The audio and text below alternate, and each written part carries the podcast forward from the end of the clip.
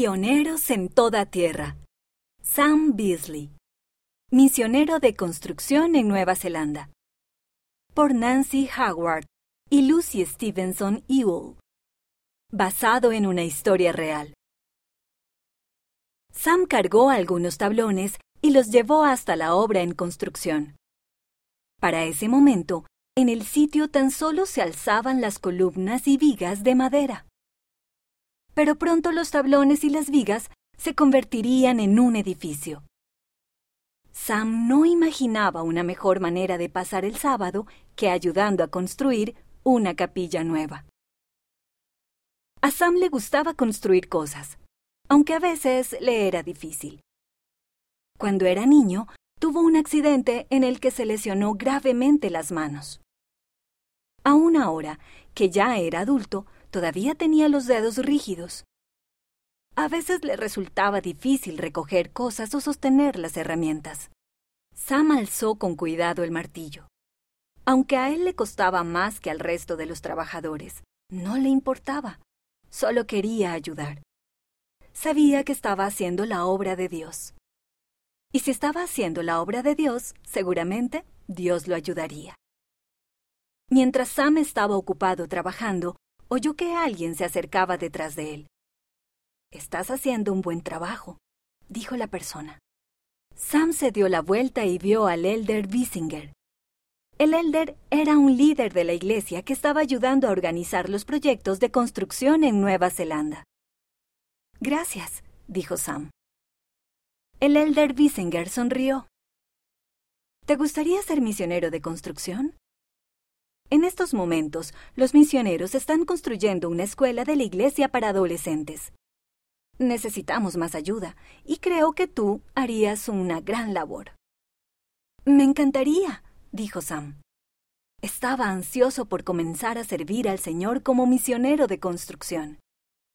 Para el lunes por la mañana, Sam era oficialmente un misionero de construcción ayudaba a verter el cemento en una fábrica que elaboraba bloques pesados, bloques que se usaban para edificar la escuela. Incluso se usaron algunos de ellos para construir el templo de Hamilton, Nueva Zelanda. Sam trabajó con empeño día tras día, año tras año. Siempre dio su mejor esfuerzo. Posteriormente pusieron a Sam a cargo de la fábrica de bloques dirigía a los demás misioneros de construcción en sus tareas y se aseguraba de que hicieran bien su trabajo. Además, Sam la pasaba muy bien. Sam cantaba canciones junto con los otros misioneros. En ocasiones hicieron presentaciones musicales para alentar a otras personas a que fueran a prestar ayuda. Ya fuere que Sam estuviese construyendo, cantando o conociendo a alguien nuevo, Dios le ayudaba a hacerlo bien. Años después, Sam fue llamado a otra misión. Sin embargo, esta vez fue diferente. No usaría las manos para construir cosas, sino que las iba a usar para ayudar a las personas en el templo.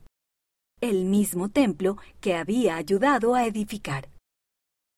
Vestido de blanco, dentro del templo, Sam sintió paz sintió gratitud por todas las cosas buenas que Dios le había ayudado a hacer con sus manos.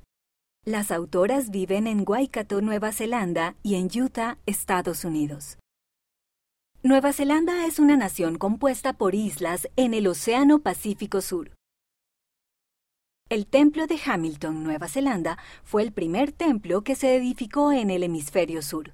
Más de 300 misioneros de construcción ayudaron a edificar el templo. De niño, Sam ayudaba a cuidar las cabras de la familia. Al crecer, Sam trabajó también en la alcaldía de la ciudad. Además, sirvió en una misión de historia familiar junto con su esposa Irene.